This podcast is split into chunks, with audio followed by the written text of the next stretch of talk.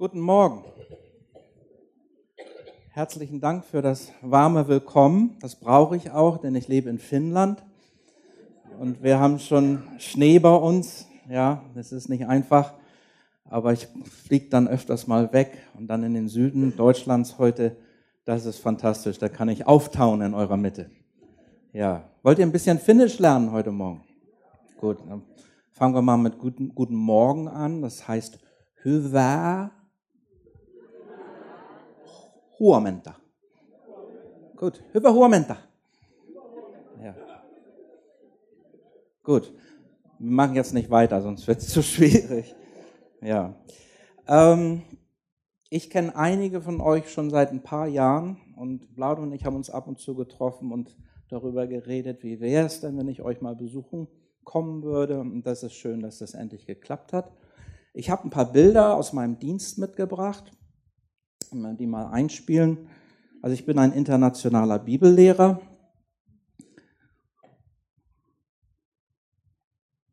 Und bin verheiratet. Ich habe auch Bilder von meiner Familie mit. Ist alles an. Ich in die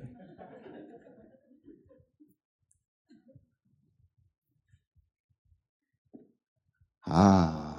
Also rechts ist meine Frau Kirsi, die kommt aus Finnland und dann links ist unsere jüngste Tochter Celine. Ich habe drei Töchter und äh, unsere älteste ist verheiratet und hat zwei Kinder. Ich bin also schon alter Opa, wie ihr seht. Und ähm, äh, das ist ein Bild, das hängt mit euch zusammen. Ähm, denn ich war der Missionar in Malawi, der die Bautruppe dort fast jedes Jahr willkommen geheißen hat. Der vierte von links in der oberen Reihe, das ist der Holger Wolf. Und ähm, durch diese Bautruppe haben wir halt in Afrika den Gemeinden sehr geholfen, haben ihnen ab und zu ein Dach aufs neue Kirchengebäude gesetzt und ihr habt das unterstützt. Und ich möchte mich nochmal ganz herzlich dafür bedanken. Das habt ihr super gemacht. Dadurch ist unheimlich viel Hoffnung gesät worden, es sind starke Beziehungen gebaut worden, die bis heute noch halten. Und äh, gebt euch doch mal einen Applaus. Schafft ihr das? Ja, macht das mal. Gut. Super. Dass ihr bis nach Malawi gewirkt habt. Das war toll und war auch immer eine gute Zeit mit den Jungs dort.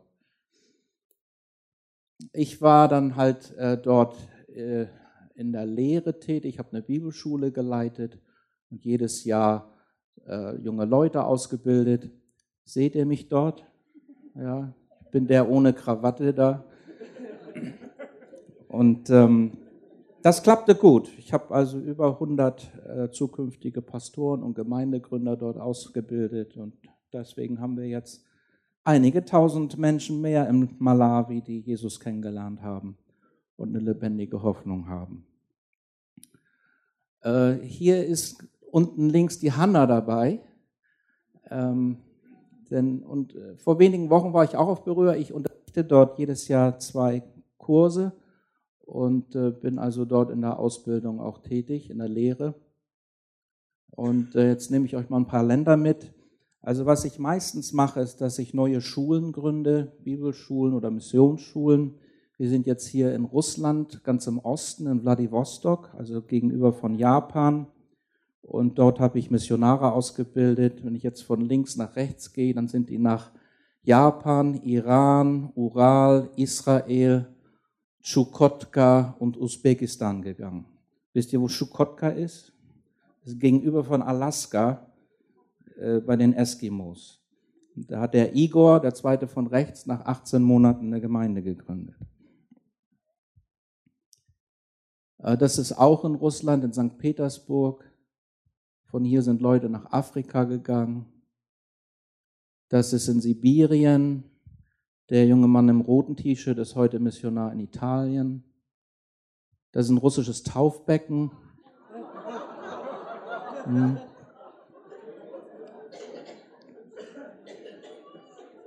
Ja, so lustig ist das gar nicht, aber es ist sehr effektiv. Ja.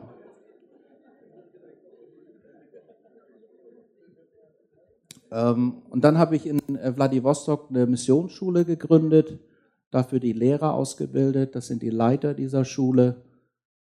Und äh, wir arbeiten dort mit ethnischen Minderheiten. Russland ist ja ein Land voller verschiedener Völker, könnte man sagen. Der Basil zum Beispiel ist ein Udege. Und äh, unter seinem Volk und in seiner Sprache gibt es noch keine Gemeinde. Leben da am Amurfluss, ganz im Osten des Landes. Es gibt aber so einzelne Gläubige und die suchen wir uns. Die holen wir dann zu unserer Missionsschule, bilden die aus als Gemeindegründer, dann gehen die in ihr Volk zurück und gründen dort Gemeinden. Das ist die erste Abgangsklasse dieser Missionsschule dort, die ein halbes Jahr dauerte und die Leute sind dann nach Aserbaidschan, Kambodscha, nach Tibet und nach Frankreich gegangen. Im Kosovo habe ich eine Bibelschule gegründet, 2016. Ist der Leiter der Gemeinden dort. 96 Prozent der Bevölkerung im Kosovo ist muslimisch. Es gibt 22 Gemeinden und ungefähr 300 Gläubige im ganzen Land. Er sagte zu mir, Ulf, wir haben keine Zukunft, weil wir keine Leiter ausbilden. Kannst du uns helfen? Dann habe ich eine Idee der Bibelschule den Leitern vorgestellt. Wir haben das angenommen. Hier arbeiten wir dann so einen Lehrplan aus. Ihr seht, ich überlasse das meiste in Einheimischen. Ich spiele mit meinem Handy und die können dann arbeiten. Und äh, dann kriegten wir die ersten Studenten, elf Leute im ersten Jahrgang.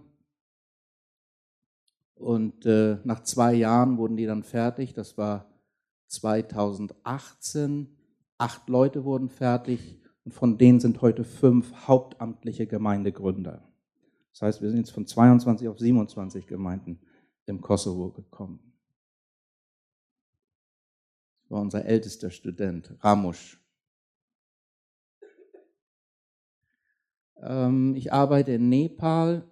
Das ist ein hinduistisches Land, 23 Millionen Einwohner, 123 verschiedene Ethnien dort. Und äh, es ist Erweckung dort. Es gibt circa zwei Millionen Christen und äh, die wollen in andere Länder gehen, um das Evangelium zu verkünden. Einer von denen ist der Tenzing, den wir als Missionar für Tibet ausgebildet haben. So geht das. Versteht ihr? Das ist Ausbildung. Dann gehen wir nach Papua-Neuguinea. Dort gründe ich eine Missionsschule. Ist der Leiter der Gemeinden dort sehr missionsbegeistert. Ich habe dort sieben Lehrer in Ausbildung und 2021 werden die fertig sein mit ihrer Ausbildung und dann beginnen wir diese Missionsschule. Es gibt in Papua-Neuguinea 839 verschiedene Sprachen. Also du musst nur eine Straße weiterfahren, hast du schon eine Missionssituation. Ja, es sind Bibelschüler dort. Es ist große Not im Land, aber die Menschen, die Jesus erfahren haben, die, die sind spürbar und sichtbar verändert. Das Pastor Samuel, ich dachte, das passt zu Weihnachten, zum ersten Advent, das Bild. In Indonesien bin ich jedes Jahr, dort ist eine große Schule, die bis heute 2600 Gemeindegründer ausgebildet hat. Und äh, jetzt im Januar bin ich wieder dort. Wir haben auch dieses Jahr über 200 Studenten. Und das ist eine Gemeinde, die einer unserer Studenten dort gegründet hat. Von denen gibt es, wie gesagt, 2600 Stück durch diese eine Schule. Und die Leute sind sehr hungrig nach Gott und erleben Gott auch. Und äh, das Christentum wächst rasant in Indonesien. In der Hauptstadt Jakarta gibt es eine Gemeinde, die hat 25.000 Mitglieder. Und äh, da ist eigentlich ziemlich viel Spannung auch, aber dennoch wächst das Christentum dort sehr rasant. In Afrika bin ich in vier Ländern tätig. Äh, das ist in Tansania. Dort werde ich nächsten Sonntag sein. Soll ich Grüße von euch mitnehmen? Ähm, das ist eine ganz interessante Situation. Die haben fünf Bibelschulen und das ganze Bibelschulprogramm kommt aus Amerika. Und als die von mir hörten, haben die mich eingeladen und haben zu mir gesagt, kannst du uns helfen, dass wir unser unseren Lehrplan afrikanischer machen. Ich habe gesagt, ja. Jetzt habe ich mit dieser Gruppe, das sind 35 Bibellehrer, haben wir schon fünf neue äh, Unterrichtsfächer geschrieben zusammen. Und das sind afrikanische Fächer. Das hilft den Leuten, in ihrer Kultur zu arbeiten. Das sind so Arbeitsgruppen dort. Ich fliege am Donnerstagabend los. Das ist in Äthiopien eine Taufe. Dort auch sehr viel Wachstum, besonders unter Muslimen. Und als letztes Land Irak, denn da war ich letzten Sonntag. Äh, also Irak, Appenweier, Tansania, das ist mein Plan. Äh, dort habe ich 2016 eine Bibelschule gegründet in Erbil, das ist die Hauptstadt von Kurdistan, äh, und habe neun Lehrer ausgebildet. Das sind eigentlich normale Gemeindeleute, keine Theologen. Aber da, wo sie eine Leidenschaft haben äh, für die Bibel, für Gebet, für Evangelisation, da kann man die Leute weiterbilden. Wie den Banipal hier. Und wir haben dort 22 Studenten gehabt, die zwei Jahre neben ihrem Beruf, Elternsein und so weiter studiert haben. Und diese Truppe, das ist die erste, einzige Bibelschule im Irak und es ist die erste Studentengeneration, die letzten Sonntag fertig wurde. Und wir haben eine Riesenfeier gehabt. Und ich habe Geschenke bekommen. Ich musste extra Gepäck noch einchecken, weil ich so viel Tee und Teppiche und hast du nicht gesehen bekommen habe. Ähm, und äh, diese 22 Leute sind als Gemeindegründer ausgebildet worden auf Arabisch. Und jetzt, wo sie fertig sind, gucken wir, wo im Land wir sie hinsenden können, um neue Gemeinden zu gründen. Ja, danke.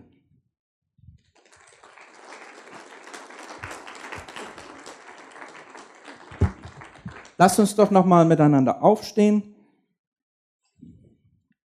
und ähm, können einen Text lesen aus Johannes 5, 1 bis 9. Das ist die Heilung des Kranken am Teich Bethesda. Danach war ein Fest der Juden und Jesus zog hinauf nach Jerusalem. Es ist aber in Jerusalem beim Schaftor ein Teich, der auf Hebräisch Bethesda heißt und der fünf Säulenhallen hat. In diesen lag eine große Menge von Kranken, Blinden, Lahmen und Abgezehrten, welche auf die Bewegung des Wassers warteten. Denn ein Engel stieg zu gewissen Zeiten in den Teich hinab und bewegte das Wasser. Wer nun nach der Bewegung des Wassers zuerst hineinstieg, der wurde gesund, mit welcher Krankheit er auch geplagt war. Es war aber ein Mensch dort, der 38 Jahre in der Krankheit zugebracht hatte. Als Jesus diesen da liegen sah und erfuhr, dass er schon so lange in diesem Zustand war, spricht er zu ihm, willst du gesund werden?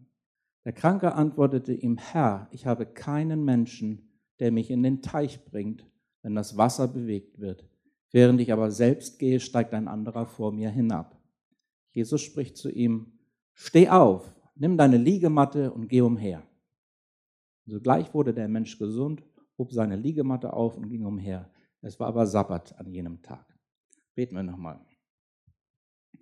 Herr Jesus, ich danke dir, dass wir an diesem Text sehen, wie gut du bist und wie du auf einzelne Menschen eingehst. Danke auch, dass wir sehen können, wie mächtig du bist. Und danke, Herr, dass wir durch den Lobpreis heute schon gehört haben, dass du noch lebst und dass dieselbe Kraft und Liebe heute auch für uns erreichbar ist, Herr. Ich bitte dich, dass du diesen Gottesdienst weiter segnest und dass du uns dort, wo wir Heilung brauchen, berührst, dort, wo wir Herausforderungen brauchen, uns ansprichst, Herr, dass du uns heilst, dass du uns vergibst, wo wir Vergebung brauchen. Und das alles in deinem Namen. Amen. Amen. Bitte nehmt wieder Platz.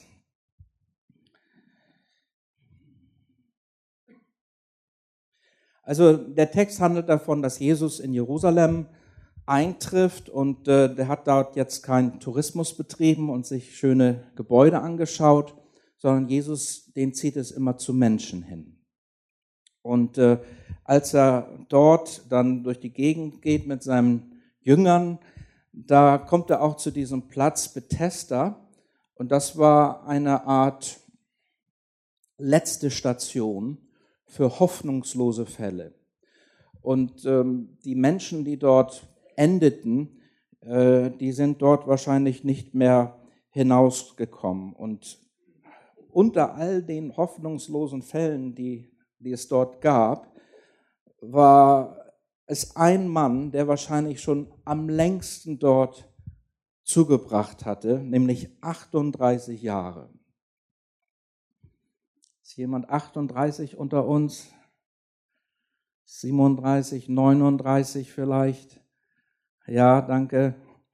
Ähm, also stell dir mal vor, die, die gesamte Zeit deines Lebens in, in einem Krankenhaus, in einem Hospiz, eigentlich war das ein Siechenheim, zu verbringen. Ist unvorstellbar. 38 Jahre. Und ähm, der Herr Jesus, der nimmt sich diesem schwersten Fall an und er fragt ihn als erstes, willst du gesund werden? Das ist eine merkwürdige Frage, oder? Willst du gesund werden? Und die Antwort, die dann kommt, die ist noch merkwürdiger. Also wenn Jesus vor mir steht und mich fragt, willst du gesund werden, was würde ich dann sagen? Ja, okay, ich bin, ich bin soweit, Herr. Es kann jetzt losgehen. Bitte, bitte heile mich. Ähm, ich möchte einige Bereiche nennen, aus, aus denen Jesus diesen Menschen erlöst. Und der erste Bereich, aus dem er ihn erlöst, ist Einsamkeit. Willst du gesund werden? Und als Antwort kommt, Herr, ich habe keinen Menschen. Ich habe niemanden, der mir hilft. Entschuldige, das war gar nicht die Frage. Du hast die Frage nicht beantwortet. Warum sagst du das? Dieser Mensch war nicht allein, denn dort gab es eine Menge kranker, blinder, verkrüppelter Menschen. Er war nicht alleine, aber er war einsam. Und wir sehen bei seiner Antwort, dass sich sein Denken eigentlich beschränkt hatte. Einsamkeit kann ja wie eine Krankheit sein. Einsamkeit und die Depression, die danach folgt, häufig kann sich auf unsere Seele wie so eine dunkle Decke legen. Und äh, es gibt Leute, die sind abends allein zu Hause und dann, dann, dann trifft die Einsamkeit sie wie so eine schwarze Wolke. Und dann schränkt sich das Denken ein. Und dasselbe merken wir bei Menschen, die trauern. In diesem Evangelium ist die Geschichte von Lazarus, der starb. Und er hatte zwei Schwestern, Maria und Martha. Und die beiden haben getrauert, als ihr Bruder gestorben war. Und als sie dann Jesus begegneten, da sagte die eine Schwester zu Jesus, Herr, wenn du hier gewesen wärest, wäre mein Bruder nicht gestorben. Und kurze Zeit später trifft Jesus auch die zweite Schwester und die sagt genau denselben Satz. Herr, wenn du hier gewesen wärest, wäre mein Bruder nicht gestorben. Was war da passiert? Hier haben sich in der Trauer die Leute an einem Satz festgehalten. Das Denken war nicht mehr weit, sondern es war eingeschränkt. Und dann gab es nur dieses eine, was da wiederholt herauskam. Und nach 38 Jahren war dieser verkrüppelte Mann am Teich Bethesda so weit, dass er eines wusste, was über seinem Leben stand.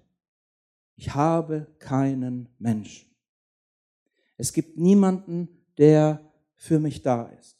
Jeder denkt nur an sich selbst. Und als Jesus ihn deswegen fragt, möchtest du geheilt werden, da bricht die Bitterkeit seiner Einsamkeit aus ihm heraus. Jesus hätte ihn, glaube ich, fragen können, was für einen Tag haben wir heute? Hast du Brüder oder Schwestern? Was möchtest du essen? Er hätte dennoch mit diesem einen Satz geantwortet, Herr, ich habe keinen Menschen. Und äh, weißt du, bei Jesus ist es so, du kannst die Bitterkeit, die in deinem Herzen ist, ausdrücken. Er lässt ihn hier ausreden. Und es ist sehr wichtig, dass wir wissen, Jesus ist jemand, bei dem brauchen wir nicht uns verstellen. Wir können so zu ihm kommen. Wir können die Sätze, die über unserem Leben stehen, vor ihm rauslassen. Er hört zu und dann heilt er uns. Das zweite, aus dem Jesus diesen Menschen befreit, ist seine Umwelt.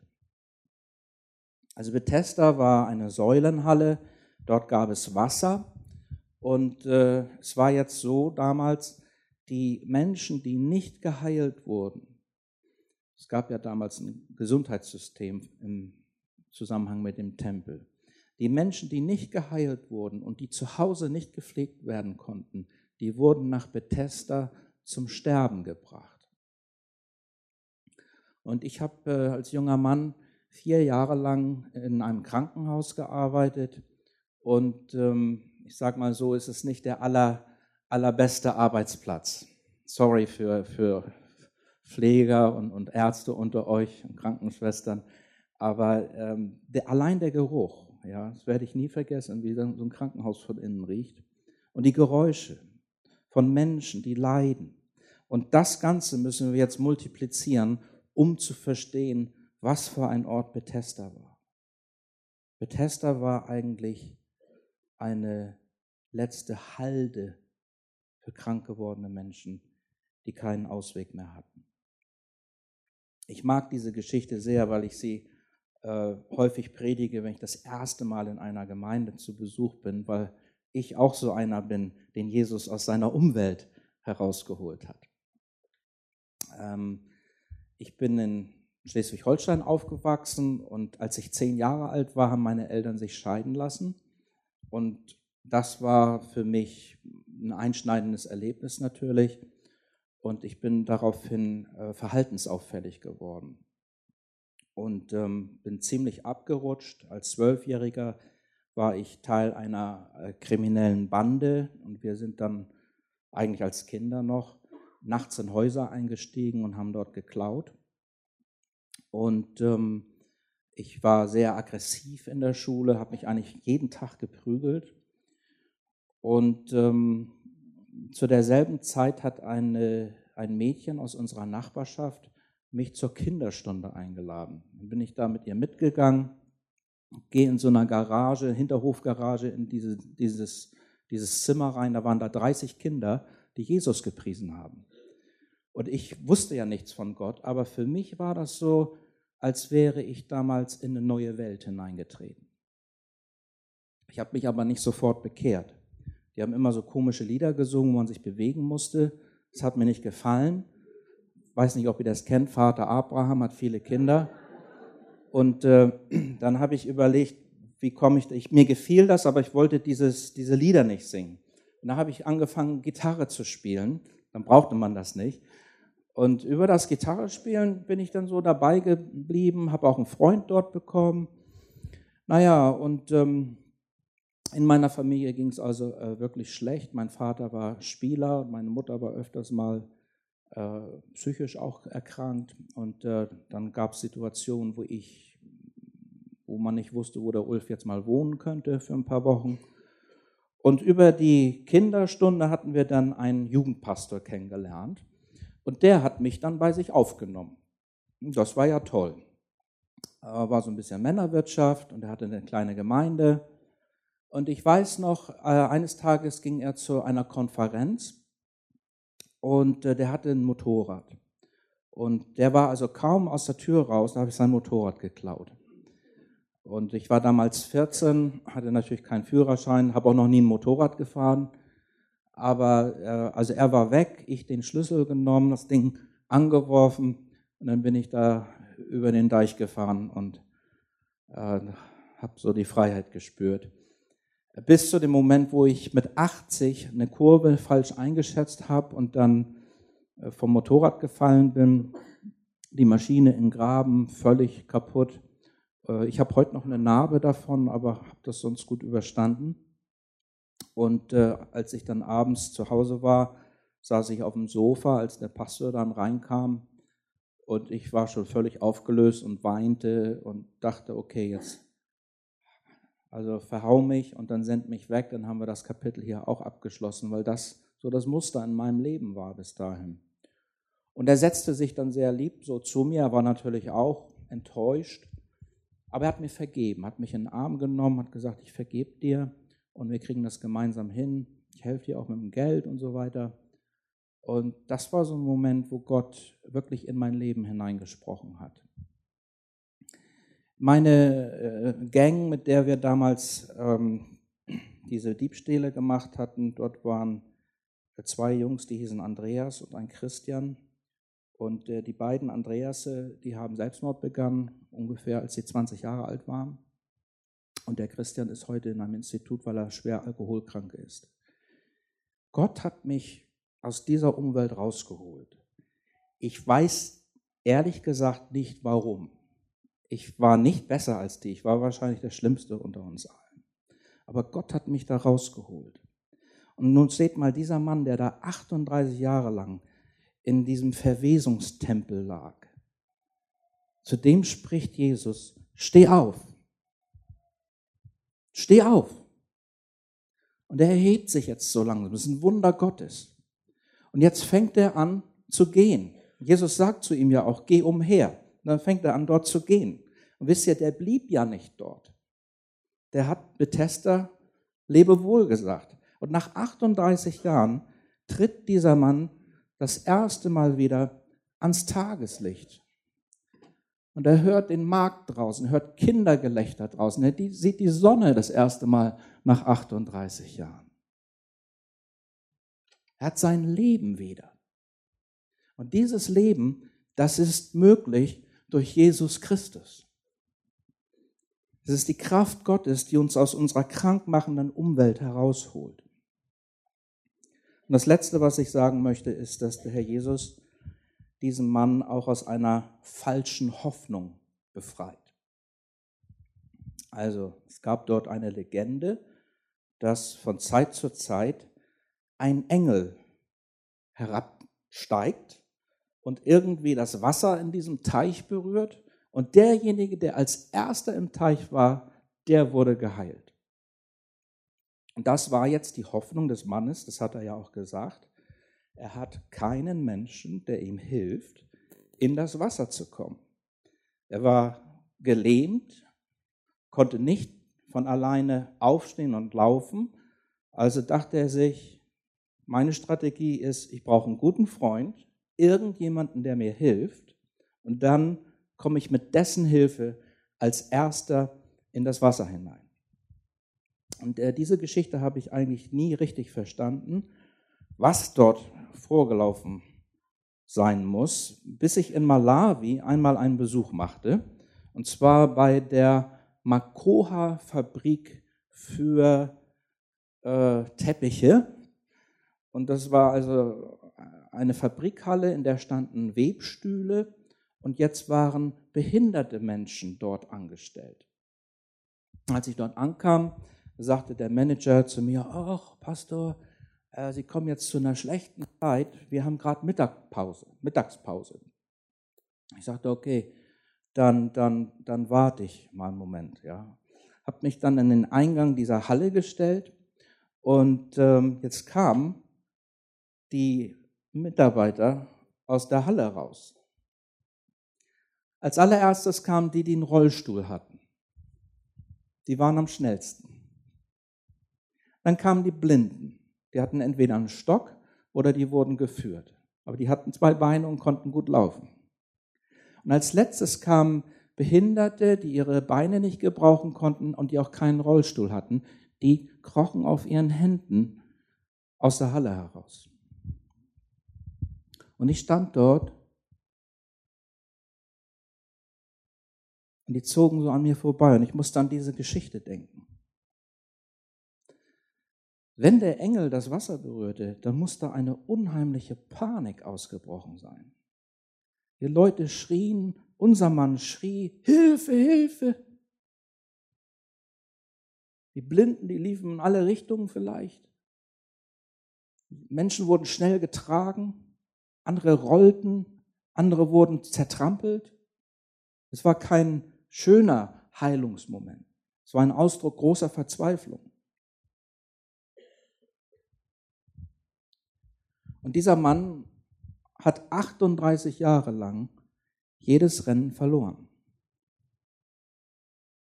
Das war nämlich purer Darwinismus eigentlich. Überleben des Stärksten, ja.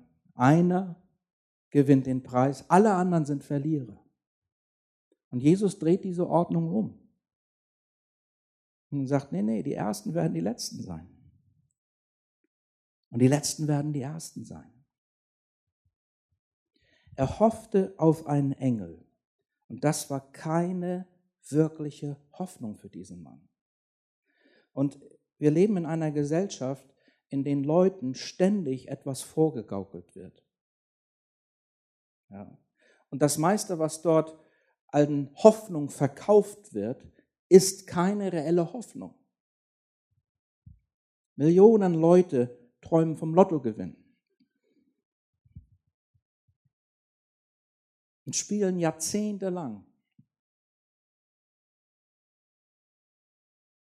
und träumen von Häusern und Schiffen und Reisen und vielleicht anderen Ehepartnern. Das ist keine reelle Hoffnung. Einmal ähm, beobachtete ich meine Tochter Annika, die hatte am nächsten Tag einen Test in der Schule, spielte dort rum. Ich sagte, Annika, du musst jetzt lernen, ja. Du hast morgen eine Arbeit. Ja, Papa, mach dir keine Sorgen. Ja, willst du nicht lernen? Sagt, nee, ich brauche auch nicht lernen. Ja, warum nicht? Ja, ich habe gedacht, Schule ist nicht so wichtig, weil ich will später mal einen Millionär heiraten. Das hat nicht geklappt bis heute. Leider nicht. Hätte ich ja auch nichts gegen. Aber es war keine reelle Hoffnung, versteht ihr?